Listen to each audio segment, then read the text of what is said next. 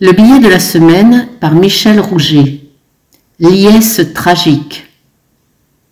Le fan de foot opposé à cette Coupe du Monde pervertie par la pétromonarchie qatari pouvait trouver issue à son dilemme il y a un mois en pariant sur un retour rapide d'une équipe de France multi-estropiée. Le voilà pris à contre-pied. La magie opère. L'équipe se transcende, solidaire.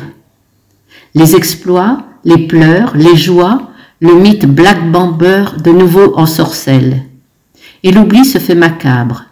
L'allégresse marche sur les centaines de morts tués à construire cette extravagance, sur les victimes actuelles et à venir du dérèglement climatique, sur la démocratie attaquée par un émirat qui corrompt jusqu'à des députés européens. La liesse qui s'empare de la France a des accents de tragédie, et elle se transforme en cynisme quand elle devient officielle. Quelle image circulera et restera si le président de la République française brandit dimanche une coupe aussi pleine de scandales?